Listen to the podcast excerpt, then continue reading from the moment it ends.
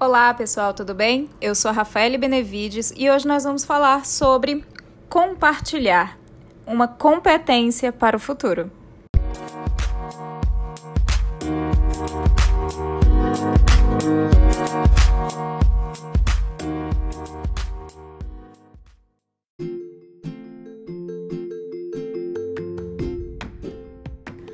Você já teve a experiência de abrir as portas da sua casa para abrigar ou hospedar um visitante desconhecido?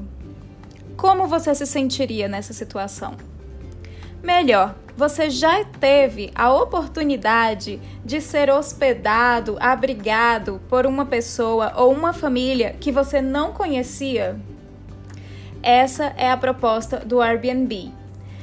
A questão é que tudo hoje pode ser compartilhado e essa é uma tendência que só deve crescer para os próximos anos, porque o futuro é compartilhado.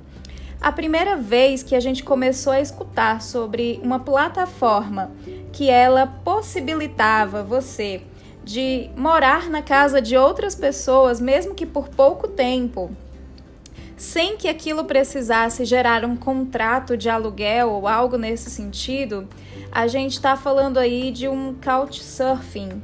O projeto Couchsurfing, ele é um serviço de hospitalidade baseado na plataforma, na internet, e em 2012 ele tinha já um milhão de pessoas em 180 países utilizando já o site, o, o aplicativo, para poder conseguir um sofá, que é o couch, na casa de alguém. Geralmente são viajantes que estão em busca apenas de um lugar para descansar no meio dos seus trajetos.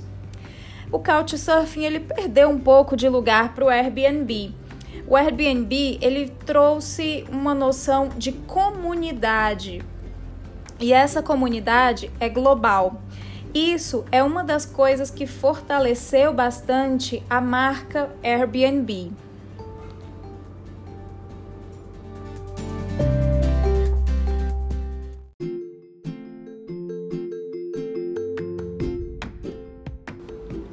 O que está por trás da grande aderência de pessoas, em geral jovens e viajantes, a esse tipo de serviço compartilhado é exatamente a possibilidade de você ter um serviço de hospedagem de baixíssimo custo ou de um custo-benefício que traga, de certa forma, alguma vantagem para essa pessoa durante esse período de deslocamento ou de viagem, mas também pela riqueza e diversidade que é o contato com outras pessoas em outras culturas, muitas vezes.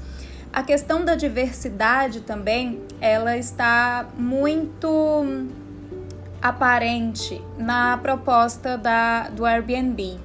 Eles falam que a diversidade e o respeito à diversidade é uma questão primordial para que se mantenha a própria comunidade, que eles chamam, na verdade, de uma comunidade global, já que o Airbnb é um aplicativo que pode ser utilizado em todos os lugares do mundo.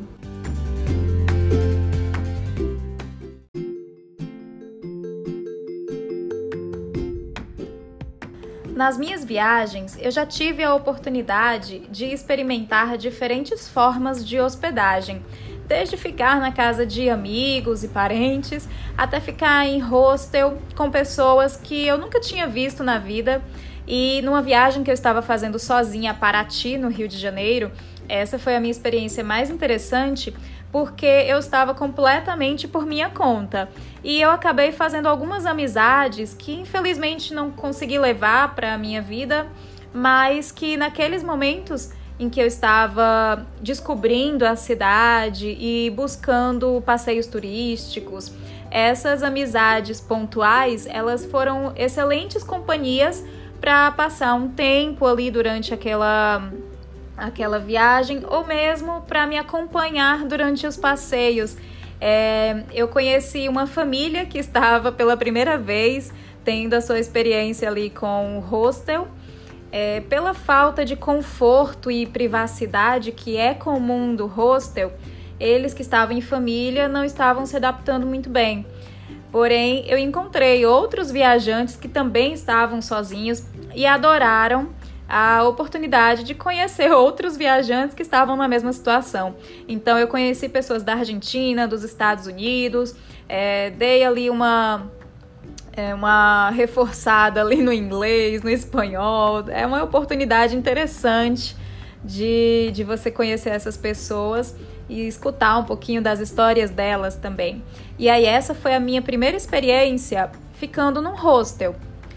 É, mas eu já fiquei também no Airbnb, já procurei apartamentos durante viagem para ficar no Rio de Janeiro também. É, enfim, tem muita possibilidade de você utilizar uma plataforma hoje na internet para fazer, inclusive, é, amigos para viagens. O Couchsurfing ele é muito mais até uma possibilidade de você conhecer pessoas do que propriamente só conseguir uma hospedagem. Isso porque todo mundo que faz parte daquela comunidade do Couchsurfing tem uma proposta um pouquinho diferente do pessoal da comunidade do Airbnb. O pessoal do Couchsurfing é, chega a promover encontros entre viajantes, mochileiros, e isso é uma excelente oportunidade para você se colocar à disposição de outras pessoas que estejam precisando de hospedagem, se você mora no local, ou mesmo conhecer outras pessoas e aí você já sai daquele encontro, daquela aquela aquele momento de festividade e você já sai às vezes com a próxima viagem marcada. Você já sabe onde vai ficar, de acordo com as amizades que você fizer. Então, assim, é uma possibilidade muito interessante a ideia que o futuro nos traz de que você não precisa mais possuir uma casa, você pode ser cidadão do mundo que encontra acolhimento em outras casas, em outras famílias e que acolhe também outras pessoas.